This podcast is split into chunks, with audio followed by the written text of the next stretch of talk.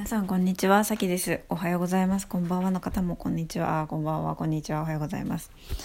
今日はオンラインサロンの話をします。私はですね、結構オンラインサロンにめっちゃ入ってて、えー、オンラインサロンというのを皆さんはご存知でしょうか？オンラインサロンっていうのはまあなんか昔パリとかでサロンってあってなんか少人数で集まってなんかするみたいななんかそれのオンラインバージョンでなんか日本にしかないのかな今のところ。ちょっとよくわかんないんですけど、まあ、要は月にいくらか払って払うことでそのサロンに入ることができて、えー、そこでまあそこでそのサロンオーナーから提供されるコンテンツっていうのはまあそのサロンによって違うんですけど私が入ってるのは、えー、西野昭弘オンラインサロンキングコングの西野さんのオンラインサロンと、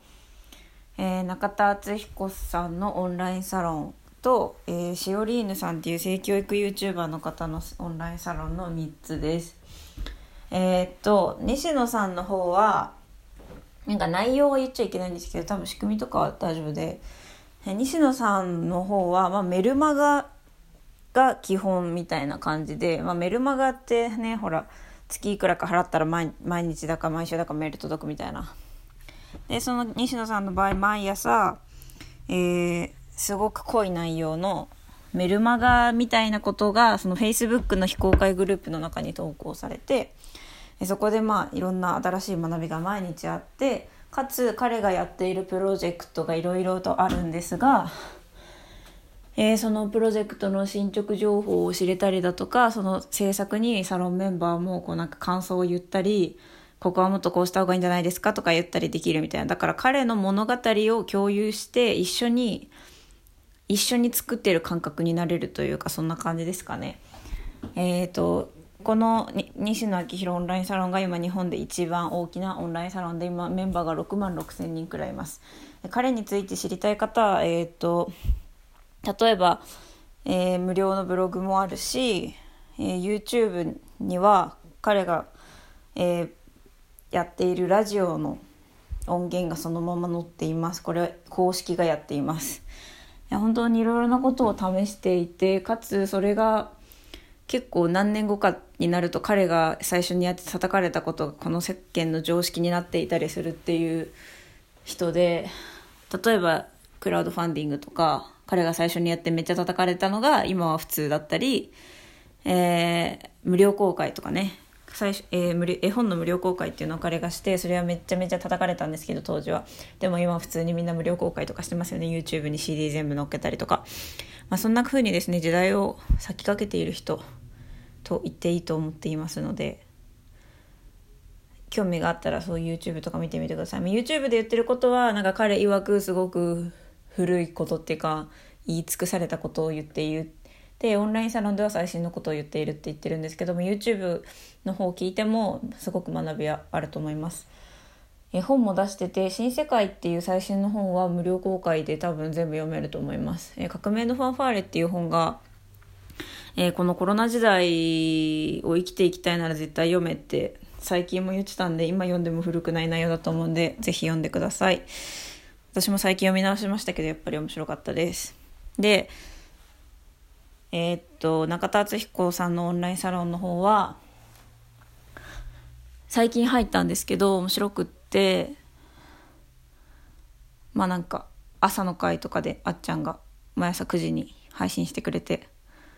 そこで今あっちゃんが考えてることとかを共有したりこうしてそれからこれは言っていいのかな？言っていいような気がするんだけどなんかサロンメンバーがこう動画を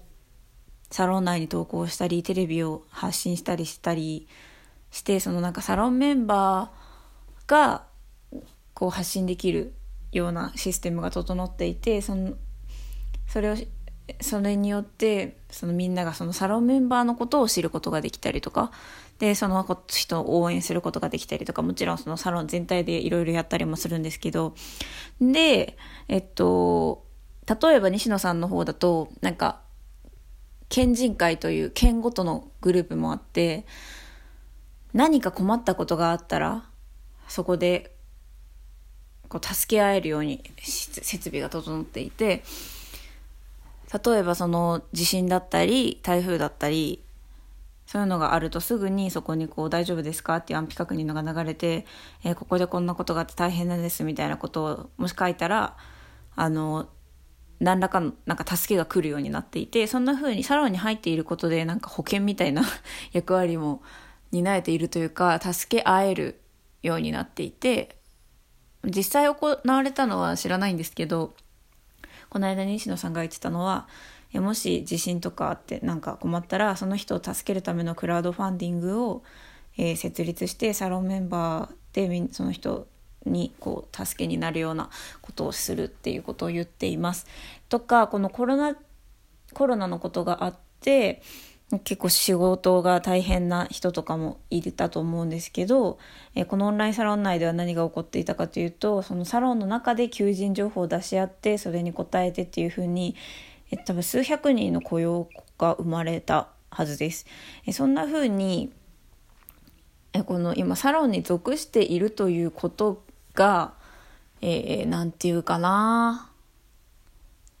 うん、この先の生活を過ごしていく上ではとても助けになるというかそんな気がしています。なんかこれはこの間の新 R25 っていう YouTube チャンネル面白いビジネスチャンネルなんですけどそこで西野さんが言っていたんですけどその何かを発信する時にこう今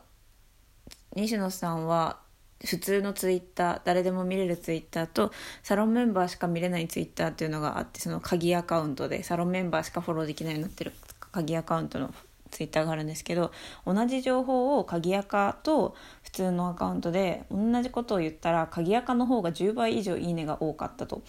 でそれはどういうことかっていうとその鍵アカじゃない方っていうのは普通のいわゆる普通のツイッターっていうのはこう広告ばっかりで欲しい情報がなかなか手に入らない。